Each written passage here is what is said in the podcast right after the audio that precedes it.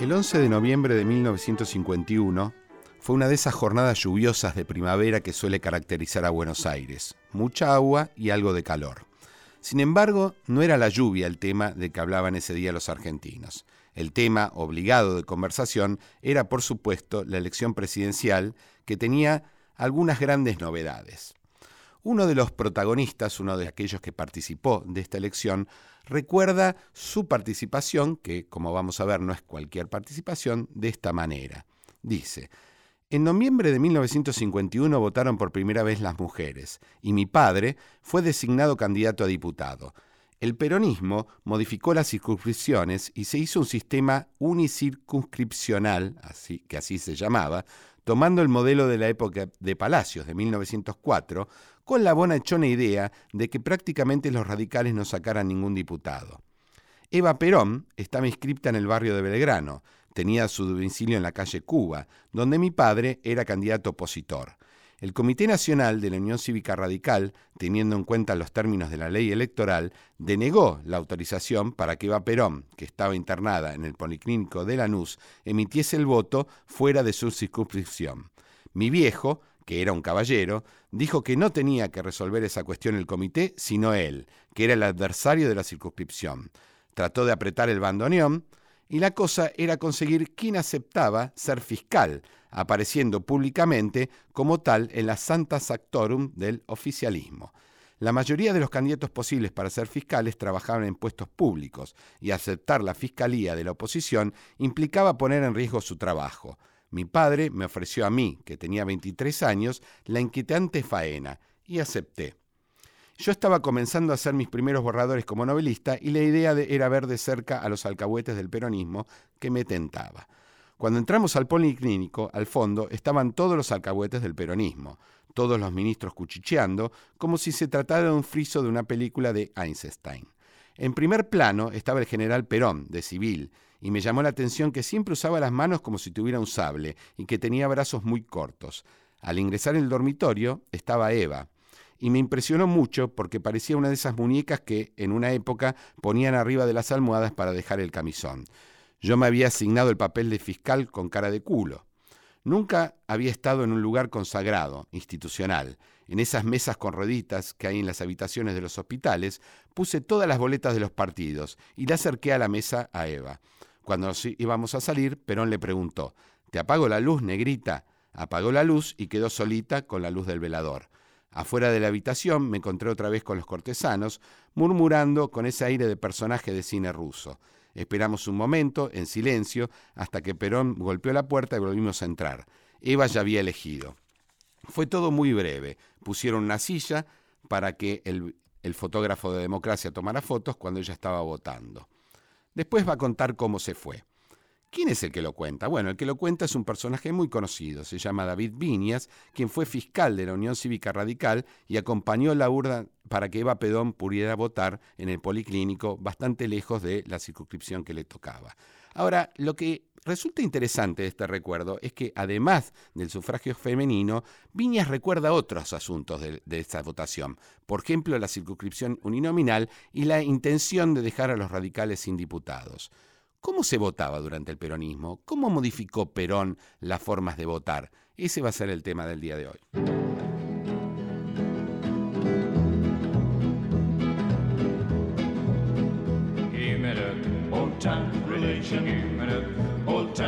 Hola, buenas noches a todos. Estamos otra vez en el programa de hoy de Pasado Imperfecto. Eh, hoy con un comienzo un poco distinto, entre otras cosas porque empiezo yo, Luciano de Privitelio, y estoy con Sabrina Smechet, a la que saludo hoy. Hola Sabrina, ¿cómo estás? Hola Luciano, ¿cómo andas? También estamos con Lucía Chediek, que nos ayuda en la producción, e Ignacio Guglielmi, que nos ayuda en la parte técnica, y además eh, me gustaría aclarar que eh, más allá de escuchar el programa ahora por Radio Nacional, podemos también acceder a él a través de los podcasts por Spotify, Apple Podcast o la página de Radio Nacional. ¿Y por qué saludo otra vez a Sabrina Mechet? Hemos, eh, como hemos hecho hace algunos programas, decidido entrevistarnos a nosotros mismos y en este caso la entrevistada, además de ser la conductora, va a ser Sabrina Mechet. Y vamos a hablar con ella, como anticipamos, sobre la cuestión de los partidos y las elecciones durante el peronismo. Y la primera pregunta que te haría al respecto es, ¿qué idea tiene el peronismo sobre las elecciones y por qué es importante estudiar eh, reformas electorales o reformas institucionales en el peronismo? Sobre todo cuando al menos una línea interpretativa, la que eh, pone el acento en la dimensión populista del peronismo, sostiene que eh, las dimensiones institucionales no son del todo relevantes. Bueno, eh, en principio lo que la, primera pregunta tiene que ver con por qué estudiar las elecciones en general. Y ahí me parece que las elecciones en tanto son momentos en donde se condensa la actividad política, tanto eh, las prácticas como las ideas, a nosotros como historiadores nos resulta realmente rico explorar esos momentos porque vamos a ver eh, a medida que vayamos hablando, y no solo hablemos de las elecciones, sino también de las normas que regulan las elecciones, cómo ahí siempre hay ciertas apuestas sobre lo que es la sociedad, sobre lo que es la política, sobre cómo se entiende a la ciudadanía y sobre esto que vos estás preguntando, que es cómo tiene que ser la participación en política, porque una de las cosas, los estudios más tradicionales sobre el primer peronismo, sobre esta época 1946-1955, solían plantear que a Perón no le interesaban las elecciones en el sentido de que era algo que eh, ganaba fácilmente y sobre lo cual no se detuvo demasiado. Esto en realidad también está en las propias palabras de Perón. Perón decía en conducción política em, eh, en los años 50, va a decir algo así como eh, lo, lo, único importante en las elecciones es el número, es lo cuantitativo, nada más. Después Sí, también decía, yo ya era líder antes de las elecciones y, efectivamente él usa una palabra, ¿no? Que es la orden. Yo ordené que votaran en, eh, para la elección del 46.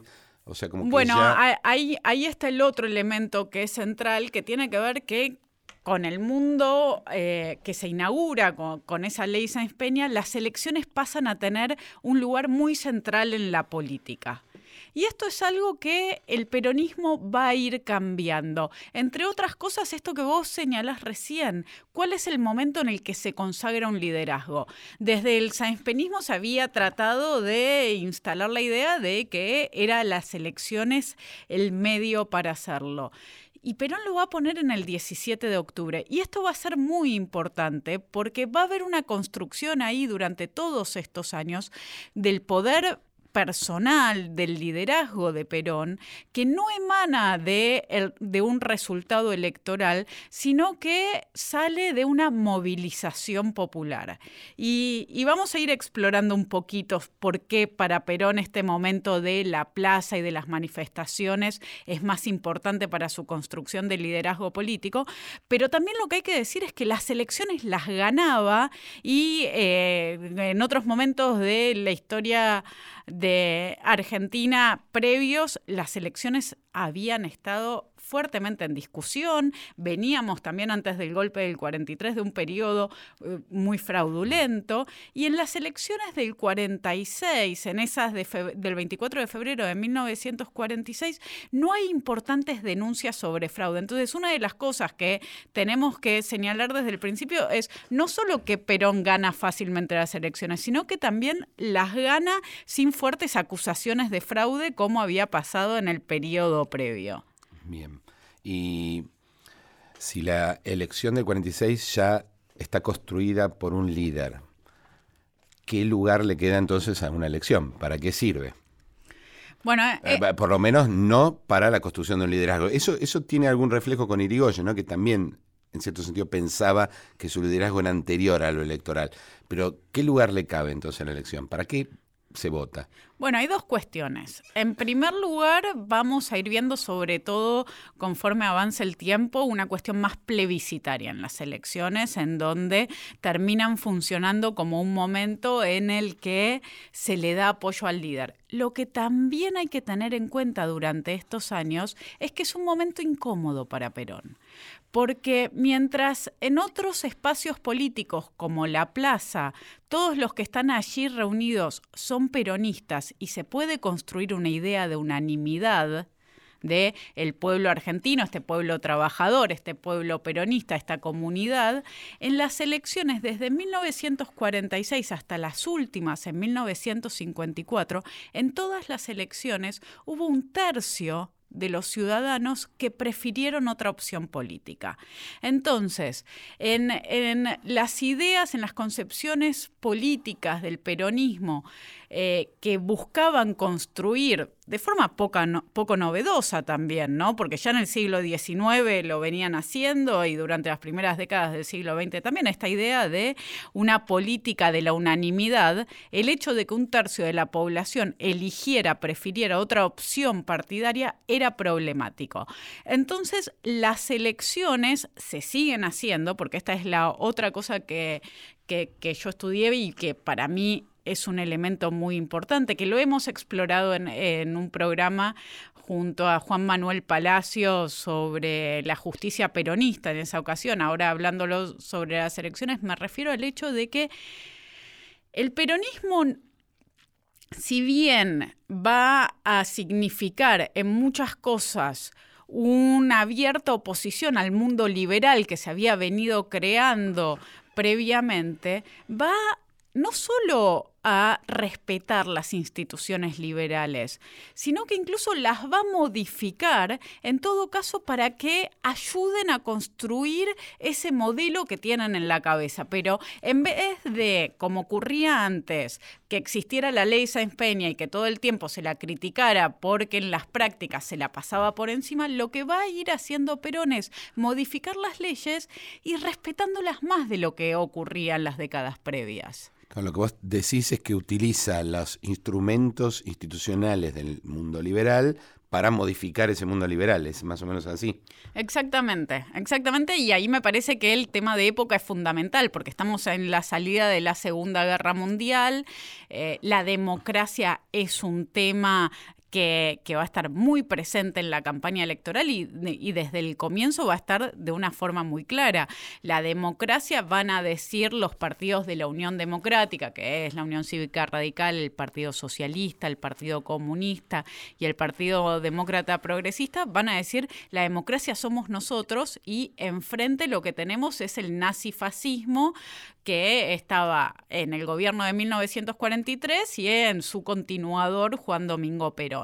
Entonces, ahí hay un tema que está muy presente desde el principio. Lo que va a hacer Perón es darle un sentido diferente a estas instituciones, pero nunca va a pensar cómo se le puede haber ocurrido a Irigoyen en determinado momento que el Congreso hay que cerrarlo, ¿no? En todo caso, va, va a volver a pensar para qué sirve el Congreso en la Argentina. Y ahí sí le va a dar un sentido diferente al que ese, eso que llamamos el mundo liberal pretendió darle.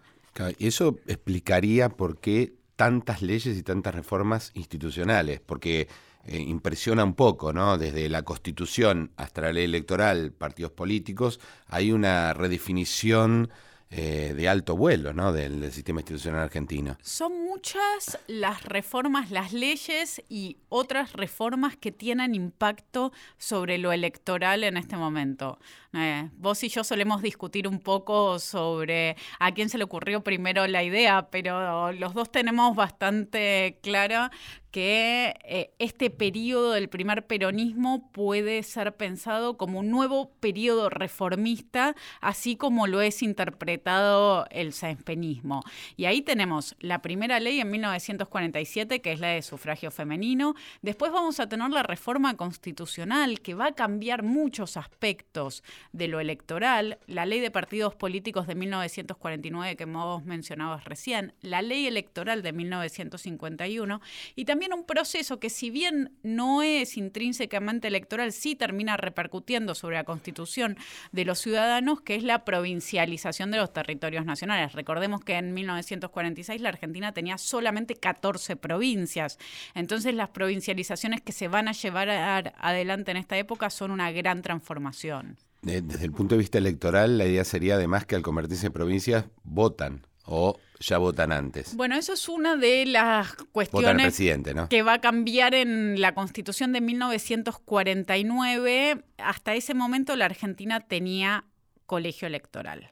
¿Y por qué quiero señalar esto? Porque cuando uno habla de la reforma de 1949, en general lo primero que recordamos es la posibilidad de reelección del, del Poder Ejecutivo Nacional.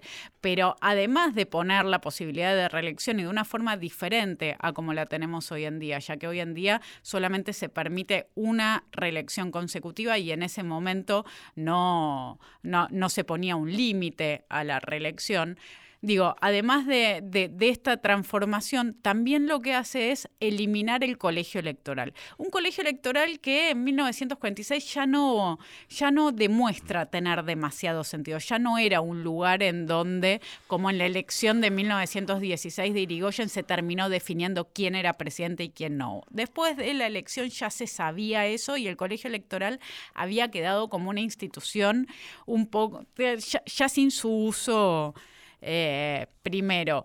Y en ese momento en el que se elimina el colegio electoral, se le da el voto para presidente a quienes viven en los, eh, territorios, nacionales. ¿Por qué? Porque antes el colegio electoral se conformaba en las provincias y necesitaba para conformarse la existencia de un Congreso. Todo esto no lo tenía el, territoriano. Al eliminar el colegio electoral, al votar directamente para presidente, entonces es que se los incorpora. Luego, recién en las provincializaciones, sí van a tener el resto de... Eh, la posibilidad de votar al resto de sus representantes. Podemos hablar un poco más adelante sobre esta, que es probablemente una de las finales. Me gustaría ir viendo un poco en qué consisten estas reformas para eh, tener una idea de qué son cada una. Porque tomaste temas bastante... Todos tienen que ver con la política, pero cada uno tiene, abarca un aspecto diferente. Eh, la primera, probablemente la más famosa, la más citada, la más recordada, no, no por viñas como veíamos antes, pero sin duda la más eh, recordada es, la ley de sufragio femenino. Eh, ¿Cómo es esto?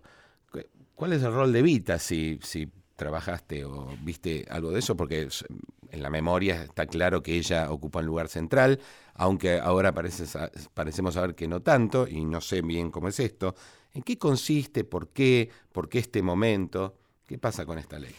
La ley de sufragio femenino se empieza a tratar en el Congreso Nacional en 1946, en el primer año del gobierno de Perón. Se trata ahí en el Senado. El Senado estaba conformado de forma exclusiva por legisladores oficialistas, peronistas. Y, ¿No había senadores de la oposición?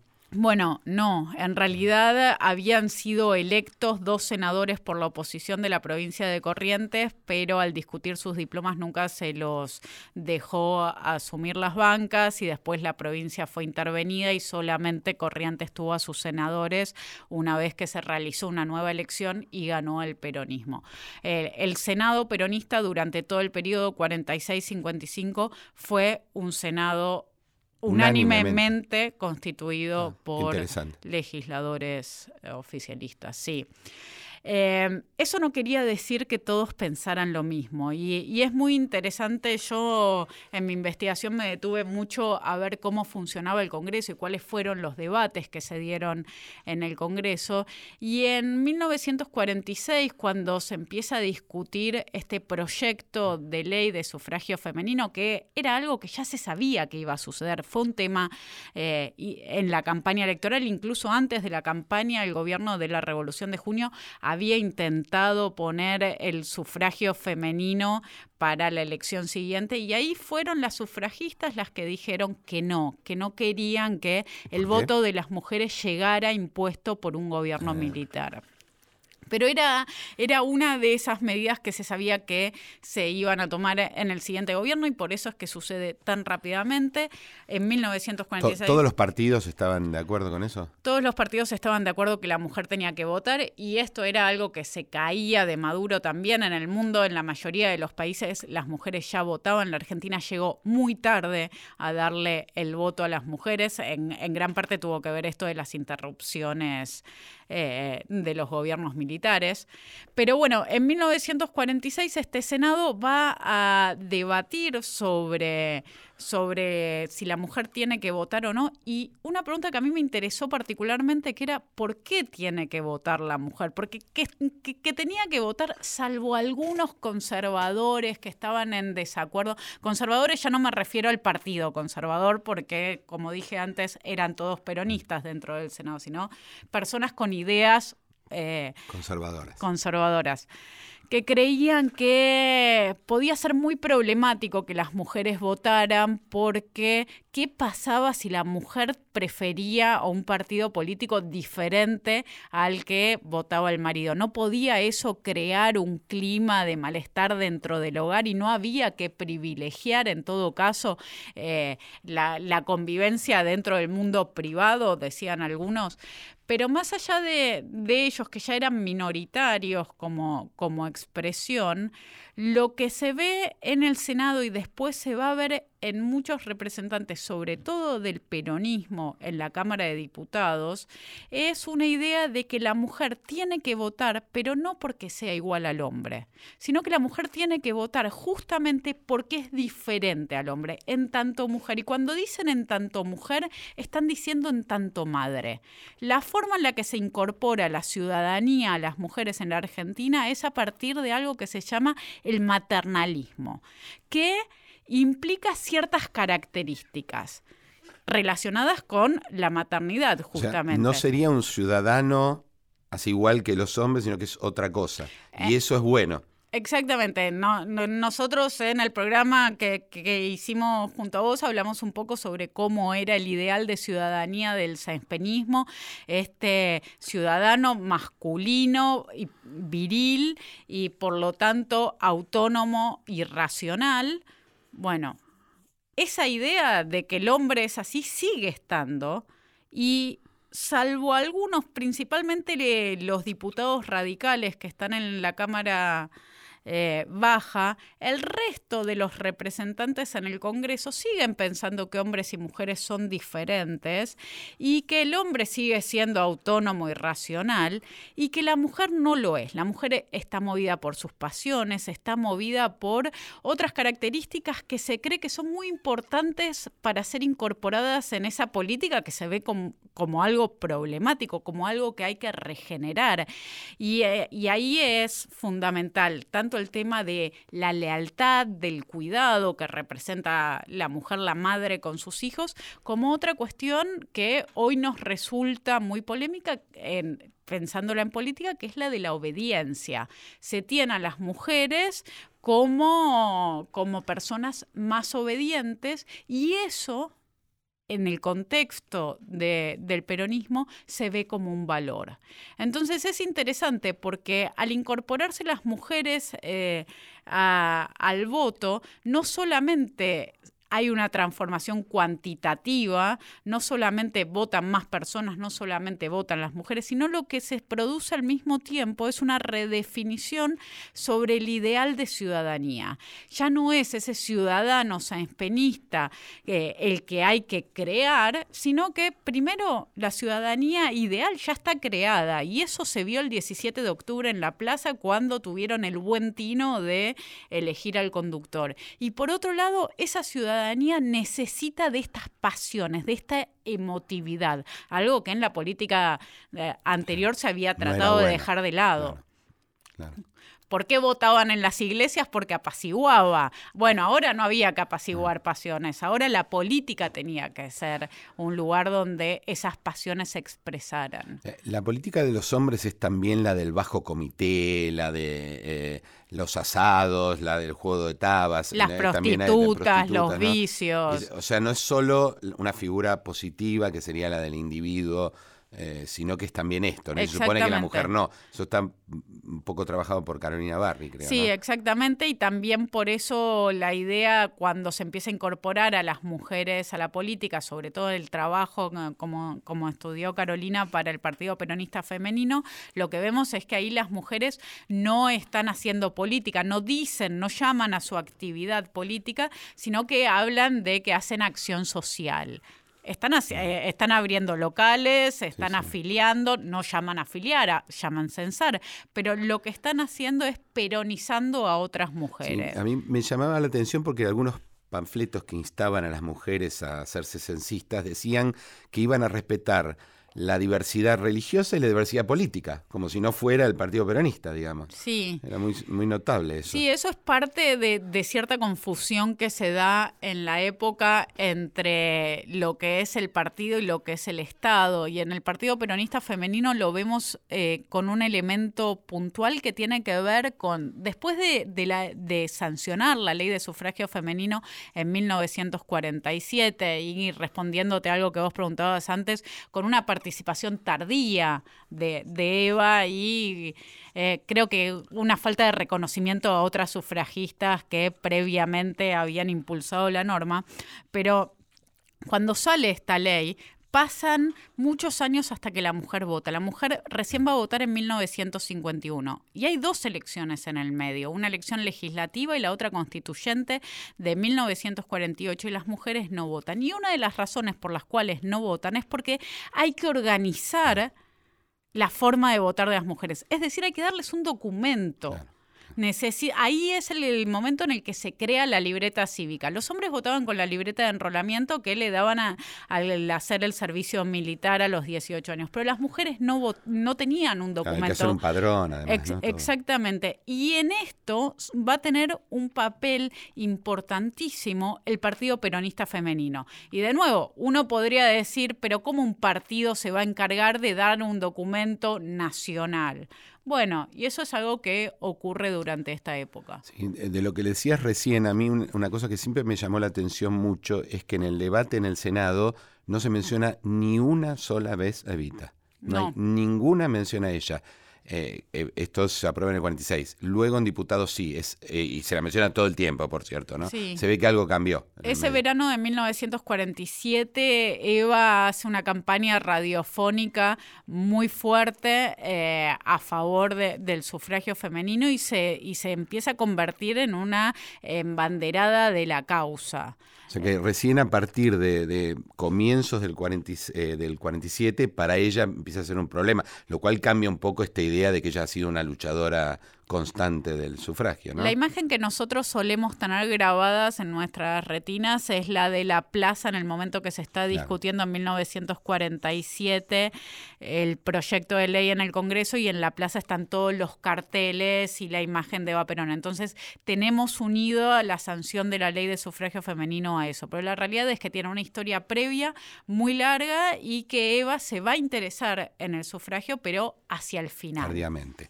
Bueno, hacemos una pausa y enseguida seguimos con el programa de hoy.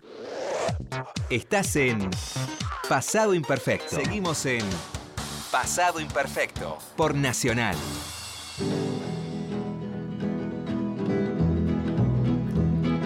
Bueno, seguimos con el programa de hoy de Pasado Imperfecto, en el que hemos adoptado una modalidad que inauguramos hace algunos programas de entrevistarnos a nosotros mismos, dejar de ser conductores de radio para volver a ser, aunque sea acá por un ratito, historiadores. Pero igual puedo aprovechar para saludarlos a todos y agradecerles que estén ahí, ¿no? Podés, podés, sin duda. Bueno, habíamos visto la, la primer gran reforma, que es probablemente además la más conocida, que tiene que ver con el sufragio femenino, aun cuando varias de las cosas que vos mencionaste acá creo que son un poco menos conocidas que lo que creemos. Eh, la segunda eh, gran reforma política, bueno, por supuesto está la reforma constitucional de la cual ya dijiste algo, pero creo que me gustaría hablar un poco más de la otra gran reforma, que es la de los partidos políticos, porque es algo que se venía discutiendo al menos desde la ley Sáenz Peña, la idea de que esa ley había quedado un poco trunca y que necesitaba, dado que los partidos eran tan importantes para Peña, necesitaba entonces reglamentarse también sobre ellos, pero salvo algún decreto o alguna cosa eh, por el estilo, nunca se había terminado en una verdadera ley. ¿Qué es lo que, ¿En qué consiste? ¿Por qué es importante esta ley? Bueno, era un problema, era una preocupación, como vos decís, de, la clase dirigente crear a esos partidos políticos que ya había imaginado se empeña. De hecho, hay un estatuto de partidos políticos que eh, aparece unos años antes, durante el gobierno de la Revolución de Junio, que de nuevo es problemático porque, porque un gobierno militar va, va, a intervenir sobre ese tema, pero la ley de partidos políticos, hoy, hoy todos los países tienen leyes de partidos políticos y regulan eh, a los partidos políticos eh, desde el momento de su nacimiento, su vida y hasta cómo, cuáles tienen que ser los pasos que se den para que se extinga un partido político. Pero en 1949 esto no era algo usual entre otras cosas porque no estaba tan claro si los partidos políticos eran eh, parte de la sociedad y tenían que estar o no regulados por el Estado. Eso estaba todavía definiéndose y discutiéndose. Y en 1949, Perón de forma muy pionera, hace una ley de partidos políticos que igual es necesario aclarar que no tiene nada que ver ni con las leyes actuales de partidos políticos, ni tampoco con el estatuto que se había trabajado previamente. ¿Por qué digo esto? Bueno, en principio porque es una ley muy, muy breve, que eh, va a terminar teniendo nueve artículos, es decir, frente a los estatutos que suelen ser muy largos, sí. Sí, realmente muy ricos en sus definiciones. Este va a ser muy breve y que para mí hay que entender a esta ley con dos objetivos, con dos preocupaciones que tenía Perón. La primera de ellas tiene que ver con poner ciertos límites a la oposición partidaria. Y la otra, que creo que es aún más importante para Perón, tiene que ver con ordenar su propio partido. ¿Y, cómo se hace eso? ¿Qué, dice? ¿Qué cosas de la ley te permiten a vos pensar? Bueno, lo, lo primero que dice la ley es que cualquier fuerza política que surja va a tener que esperar tres años desde el momento en el que nace hasta poder competir en elecciones. Es decir, si yo creo un partido político en 1949, en 1950, no voy a poder competir en las siguientes elecciones nacionales que iban a ser en 1951 o en Para 1952. no son cualquier elección. Exactamente. Eh, esto tiene que ver, por un lado, con algo que estaba sucediendo adentro del propio partido peronista, que es que los, oh, peronistas eh, todos eh, estaban atrás de la conducción de Perón a nivel nacional, pero que a nivel provincial tenían internas muy fuertes que tienen que ver con cómo se originó el partido peronista, con renovadores y con laboristas que eh, desde la campaña del 45-46 en adelante siempre tuvieron diferencias y que terminaron conformando el sector político y el sector sindical del que hablaba Moira McKinnon. Pero esto es solo un elemento. ¿Por qué? Porque eh, otro artículo de esta misma ley lo que va a decir es que cualquier alianza o unión de partidos también va a ser considerada como un nuevo partido. ¿Y qué tenía Perón acá en la cabeza? La experiencia de la Unión Democrática de 1946, en la cual los partidos tradicionales, como se solía llamarlos, fueron unidos eh, tras la candidatura radical de, Tamborini y Mosca. Ahora te consulto, porque ahí es claro, ¿no? El, temor y, la norma eh, parecen coincidir. Ahora, él en la anterior, ¿él tenía miedo que le quebraran el partido? Me parece que esto más que, más que un temor a que el Partido Peronista desapareciera, tenía que ver con cuál era la idea de lo que Perón consideraba que tenía que ser un partido político, su propio partido político. Y en, este, y en este sentido, mientras que los laboristas venían con una idea de partido político inspirado en el Partido Laborista inglés, en donde, por un lado, los políticos profesionales eran mal vistos, y por otro lado, había una estructura no solo horizontal, sino incluso de construcción del poder de abajo hacia arriba. Es decir, los afiliados elegían a sus representantes, que a su vez elegían a las autoridades locales y luego iban a los congresos provinciales del partido y elegían así de abajo hacia arriba hasta llegar a las candidaturas. Esta era la idea que tenían los laboristas sobre cómo tenía que funcionar un partido político y así fue eh, cómo se organizaron las elecciones nacionales de 1948, las legislativas. Pero ese mismo año hubo una nueva elección que fue la de la reforma de la Constitución Nacional y para esa elección Perón tomó la decisión de que las candidaturas fueran elegidas por el Consejo Superior Peronista, bajo un argumento que es interesante siempre en las reformas electorales, que no es cualquier tipo de representación la que se está construyendo en esas asambleas, sino que es un momento muy específico en donde el conocimiento técnico, el saber técnico tiene que estar presente. Ahora, de todos modos, ese modelo, este segundo modelo, es el que va a quedar después, a medida que el partido se, consolide. Y eso es lo más problemático de todo, porque lo que, lo que muchos dicen, y es algo que en Perón se va a repetir a lo largo de las décadas siguientes también, es que eh, Perón tiene razón y gobierna de una forma virtuosa, pero a veces está mal aconsejado. Y entonces muchas veces lo que dicen es que a nivel provincial él no llega a conocer quiénes son los mejores candidatos, entonces por eso está en los propios militantes para poder reasegurar esas ideas realmente peronistas, el presentar candidaturas propias. Y ocurre en Mendoza, ocurre en Santa Fe que se crean partidos peronistas que tienen todas las ideas del peronismo, que tienen la referencia nacional en Perón, pero que a nivel provincial van a competir con los candidatos designados por Perón. Entonces, eh, no, no es que tenía miedo eh, al desafío de su poder personal, pero sí creía que los partidos políticos no se tenían que parecer tanto a aquello que consideraban los laboristas, siguiendo el ejemplo del Partido Laborista Inglés, sino que tenía que ser una estructura jerárquica en donde las decisiones sean tomadas de arriba hacia abajo. Y eso es interesante, retomando algo que hablábamos en el primer bloque, que sucede con el Partido Peronista Femenino, porque el Partido Peronista Femenino, que es creado desde cero, que no es construido desde experiencias políticas previas, se ve claramente esta estructura jerárquica, piramidal e imposible Exacto. Y y lo que está tratando de hacer Perón es replicando eso adentro de su partido. Más, allá de otras cuestiones en esta ley de partidos que también tienden a ordenar al propio peronismo y a limitar a la oposición, hay dos cuestiones que a mí me interesa señalar. Una tiene que ver con un artículo que dice que todo partido que no se presente a elecciones una sola vez va a perder su personería jurídica. Y no va a poder recuperarla tres años más si es que se, vuelve a formar como partido. Entiendo que es así. Exactamente. Ah. ¿Y qué es lo que temía Perón que los otros partidos políticos decidieran no presentarse a elecciones.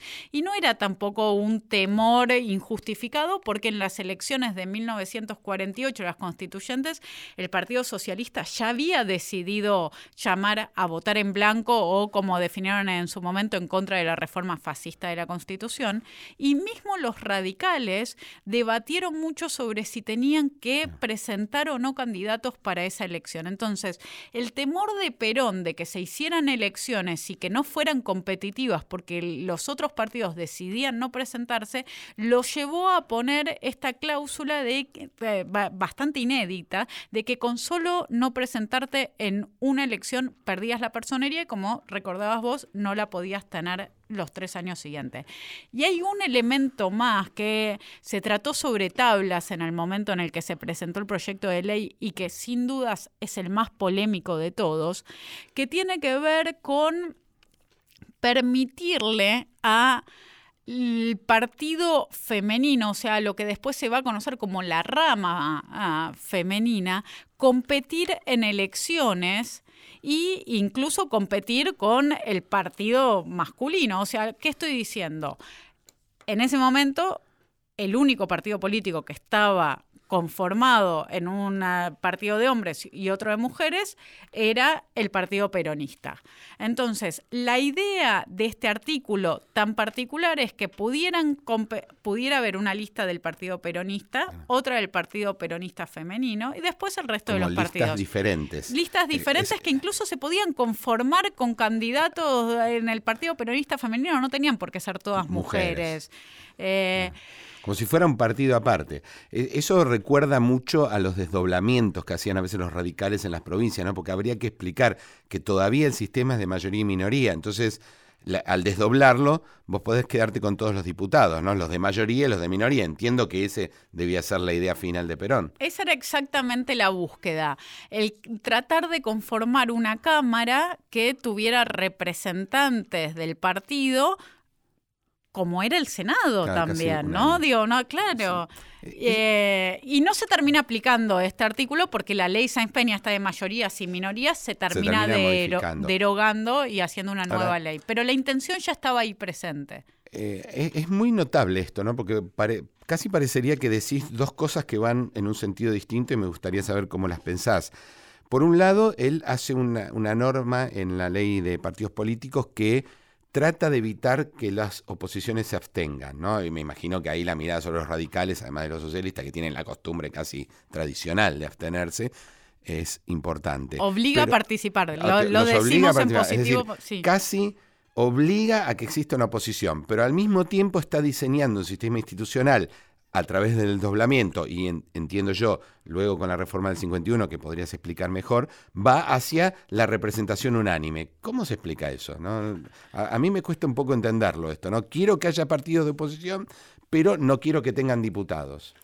esa es la idea que Creo que lo primero que tenemos que hacer es situarnos en la época, en la coyuntura nacional y en la coyuntura internacional. Vuelvo a algo que, que dije antes. Estamos a la salida de la Segunda Guerra Mundial y la democracia es la única opción en los países occidentales que se ve como viable. Entonces, el hecho de o cerrar el Congreso o que hubiera una fuerza única que compitiera en elecciones era algo demasiado problemático y las acusaciones de Perón como un gobierno nazifascista o simplemente como un gobierno autoritario o totalitario están presentes desde antes de que llegue a la presidencia. Y esto es algo que es muy interesante porque Perón lo va a rebatir siempre. Lo que se va a dar en, en ese momento es una lucha simbólica muy importante por ver quién representa la democracia. Y Perón estaba muy interesado en representar esta democracia. Lo que tenemos que ver ahí es algo que eh, eh, hace muchos años escribió Carlos Altamirano, que a mí me resulta una idea muy convincente, que es la de estaba en disputa el significado mismo de lo que era democracia. Mientras que para unos la democracia eran las instituciones, eran las libertades, para Perón la democracia tenía un contenido más social. Eh, y tenía que ver con sus banderas. Pero acá particularmente lo que le interesaba a Perón era que nadie pudiera decirle o, o, al menos no tuvieran las pruebas suficientes para terminar acusándolo de autoritario o totalitario. Ahí entiendo eh, la explicación que das, y está muy bien, ¿no? puesto en el, en marco de, una época de la, segunda posguerra, se entiende por qué quiere obligar a la oposición que se presente, pero me cuesta más entender entonces por qué, primero con la, maniobra del eventual desdoblamiento, de, decir que son dos partidos, pero sobre todo con la reforma electoral del 51, y si pudieras hablar un poco de esa reforma, tiende hacia un Congreso unánime. Es en esa contradicción donde yo no Entiendo esta primera explicación, pero no entiendo entonces la segunda. Bueno, ¿qué pasa con la ley electoral de 1951 que deroga la ley Sáenz Peña y hace que eh, los ciudadanos argentinos voten de una forma diferente? En principio, la ley electoral de 1951 lo que hace es imponer un sistema de circunscripciones uninominales. Es decir, los distritos electorales ya no son las provincias como solía ser, sino que cada provincia se divide en tantas circunscripciones canciones cómo representantes tiene que elegir. Esto se aplica específicamente para eh, la elección de diputados, nacionales. ¿Por qué aclaro esto? Porque una ley parecida ya se había sancionado en 1902 y funcionaba tanto para el colegio electoral como para elegir presidente como para la Cámara de Diputados. Acá ya no hay colegio electoral para elegir presidente, el presidente se elige mediante el voto directo desde la reforma constitucional y para la Cámara de Diputados se elige este sistema de circunscripciones uninominales. Perdón, te hago una consulta. El, cada una elige una y ese uno se elige por simple mayoría. O sea, Exacto, eh, eh, esa es la gran transformación. Se pasa de un sistema como el de la ley Sáenz Peña, en donde había asegurada una porción de la representación para las minorías o para quienes salieran segundos en la cantidad de votos, a un nuevo sistema que es mayoritario. En cada circunscripción se vota y el que saca más votos resulta elegido diputado. Se, divide toda la Argentina en circunscripciones y ahí sale muy rápidamente en el debate que se produce en el Congreso alrededor de esta ley una acusación de los radicales de cómo puede ser que se quiera volver a un sistema mayoritario que niegue la representación de las minorías. Ahí hay una chicana muy divertida por parte de los diputados peronistas que le responden a los radicales diciéndole, pero como ustedes no confían que van a ganar ni siquiera en una circunscripción de toda la Argentina, y terminan haciendo un arreglo institucional muy extraño, que es que en, la, eh, en las provincias con mayor población, Buenos Aires, bueno, la capital federal ha agregado a esto, Córdoba, Santa Fe y Entre Ríos, se pone eh, una cláusula que en realidad esos distritos no se van a dividir en tantas circunscripciones como representantes hay que elegir, sino que se van a dividir en tantas circunscripciones como representantes hay que elegir menos dos. Y esos dos que faltan elegir van a venir de la minoría. ¿Cuál es el resultado para, digo, porque todo esto suena muy confuso para, para explicarlo así, pero hay algo que tiene consecuencias que todos vamos a entender fácilmente. El porcentaje que saca la oposición en 1946 no es muy diferente a la que saca en 1954, el porcentaje de votos. Si el número total, porque se incorporaron las mujeres, porque se incorporaron eh, nuevos ciudadanos de los territorios, de los antes territorios nacionales, pero el porcentaje es muy parecido. En la conformación de la, Cámara de Senadores en 1946 habíamos dicho que era unánimemente peronista, no existía esto de un representante en el Senado por, la, minoría, que recién lo va a poner la Constitución de 1994. En la Cámara de Diputados, con ese tercio de votos, la Unión Cívica Radical había obtenido 44 diputados y después entraron dos por el Partido Demócrata Nacional y uno por el Partido Demócrata Progresista. Es decir, había un total de 47 diputados de la oposición sobre 150 y pico. En las elecciones de 1954, de nuevo, con un porcentaje parecido, solamente quedan 12 diputados por la oposición. Y acá voy a intentar eh, responder esta pregunta que, vos haces de, bueno, quiere el Congreso, quiere la existe, quiere que los partidos compitan, pero al mismo tiempo quiere volverlo unánime. Porque es raro, ¿qué, qué idea tiene sobre qué es el Congreso y por qué quiere, eh, digo, mayorías tenía, le alcanzaba para todo, ¿no? Para Aún así, no quiere, quiere todos. Tiene los dos tercios para reformar la Constitución, como le hizo falta en 1949. Ahí, por eso, la pregunta que vos haces creo que es la adecuada, que es, ¿cuál es el lugar político que ocupa el Congreso para Perón? Y esto es muy diferente a lo que va a ser el Congreso ah, en las primeras décadas del siglo XX, que era el lugar de la soberanía popular, que era el lugar en el cual se creía que mediante el debate los dirigentes de los diferentes partidos iban a llegar a legislar siguiendo esta voluntad general. Y, en el peronismo esto cambia y se ve muy claramente que cambia, porque cada vez que se presentan mm, eh, eh, proyectos de leyes importantes, en vez de largas justificaciones que se solían hacer eh, en los congresos previos, discursos que quedaban para la historia, planteando cuáles eran las posiciones que había que asumir, los diputados peronistas les era suficiente decir, este proyecto tiene que ser ley porque esta es la voluntad de Perón o porque esta es la voluntad de Eva y de Perón. Eh, eso sucede en el sufragio femenino, eso sucede en las provincializaciones, eso sucede en la ley electoral. Hay también en el Congreso una práctica permanente de llamar a, cerrar las discusiones, digo, situaciones realmente... No es pensado como un espacio de, de deliberación, sino de consagración de una voluntad que es ajena al Congreso. Si lo tuviéramos que decir eh, bastante rápido, el Congreso termina funcionando un poco más como una escribanía que como otra cosa proyectos importantes que vienen del Poder Ejecutivo, que el Congreso lo que hace es convertirlos en ley. ¿Y por qué?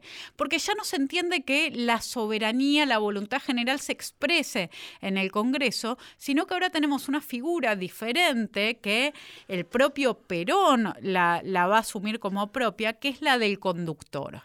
Un conductor que interpreta la voluntad general y que siguiendo un razonamiento que Pierre Rosanvallon hace para la política francesa, eh, yo planteo que no solo sabe interpretar lo que el pueblo quiere, sino que se vuelve la encarnación misma del pueblo. Y acá hay una idea superadora, ya no es un representante que eh, puede decidir mejor o que puede transmitir ciertas ideas existentes en la sociedad al mundo de la representación política, sino que él mismo es el pueblo. En, yo en algún momento miré la reforma constitucional de San Juan del 27 y diría que Cantoni tiene una idea bastante parecida. ¿no? El Congreso no es un lugar de deliberación, eh, es un lugar de consagración de una voluntad que es previa. Ahora, la diferencia, o, lo que a mí me llamaba la atención es que Cantoni a su vez decía, bueno, no ese es el lugar, pero el espacio público sí es el lugar del debate. Es decir, hay un momento de la deliberación que es la campaña o antes de la campaña, eh, donde todos los agentes de la política tienen que participar y el Congreso no. Ahora, mi impresión, o tal vez es una idea que esté mal, pero te la pregunto, es que ¿Existe algún lugar de deliberación para Perón eh, que sea legítimo en el sentido que tampoco el espacio público lo es? Porque eh, sabemos perfectamente que no le gustaban los diarios opositores. sí, si uno mira lo que pasa con la prensa, va a ver, bueno, en principio se crea Alea, que es una empresa que tiende a poner bajo su órbita a los principales periódicos y, y se vuelven todos oficialistas. Los únicos dos casos son La Prensa y La Nación la prensa va a terminar expropiada en 1951, la nación va a seguir existiendo. Para mí acá hay un paralelo entre estos 12 diputados que son una suerte de presencia testimonial y la nación, que también funcionan como ¿Cómo me van a decir que soy totalitario? ¿No ven que hay 12 diputados de la oposición? ¿No ven que hay un diario que tiene 8, en vez de tener las 60, 80 páginas que tenía en 1946, tiene 6, pero que sigue existiendo y sigue pudiendo, sigue siendo esa muestra? Eh, sobre sobre si hay espacio de deliberación o no, digo, en la, a la radio tampoco, que es el principal medio, tampoco tienen acceso los opositores. Entonces, hay un lugar en donde la deliberación ya no importa porque el conductor tiene claro cómo se tiene que gobernar. Y ahí me parece que hay una diferencia enorme con lo que vos estudiaste para el caso de San Luis. Hay otra forma de entender el liderazgo que ya no necesita de la deliberación porque el conductor conoce la verdad. Y, y, esto, estos términos que suenan tan fuertes, digo, no, no, son análisis nuestros como historiadores. Hace falta simplemente leer conducción política para que quede claro cuál era esta concepción que tenían. Bueno, y en el poquito tiempo que nos queda, nos quedaría algo sobre estas provincializaciones. ¿En qué sentido esto modifica también la estructura institucional? Tenemos dos minutos. Lo que, lo que es muy interesante de las provincializaciones, además de que finalmente el Estado Nacional termina conformándose como hoy en día es, es que se va incorporando de forma gradual a los territorios, haciéndolos provincias, dándoles ese estatus, esa autonomía. Y el hecho de esta gradualidad es el punto más interesante que sucede durante el peronismo. La pregunta es, ¿por qué no se eh, provincializan todos los territorios juntos? Si la mayoría de ellos, según la ley vigente de aquel momento, ya estaban en condiciones, ya tenían la población suficiente que la ley requería para ser provincializados. Y acá hay una idea que tiene que ver con de nuevo, ¿cuál es la relación entre el peronismo y la ciudadanía? Y si uno mira no las leyes, sino las prácticas en estos territorios nacionales, va a ver que, igual que con las mujeres, hay un fuerte proceso de politización y de peronización que precede al cambio de estatus institucional. Y esto tiene que ver con esta idea que creo que es una gran diferencia con el cantonismo y San Luis, que es pensar que el pueblo es uno, que no es necesaria la deliberación, porque en todo caso quien tiene ideas diferentes a las del peronismo o a las de Perón está por fuera de esa comunidad, es el otro, es un enemigo, eh, es la oligarquía, es el imperialismo, se puede definir de muchas formas y va a ir cambiando, pero hay una idea de que hay un sentido único compartido por todos y que el peronismo lo encarna. Bueno, Sabrina, eh, te, te, agradezco, te agradecemos nosotros dos a este doble rol que has asumido hoy, que sé que no es tan simple como parece. Y saludamos a todos. Bueno, eh, Muchas gracias a todos y hasta el próximo programa de Pasado Imperfecto. Chao.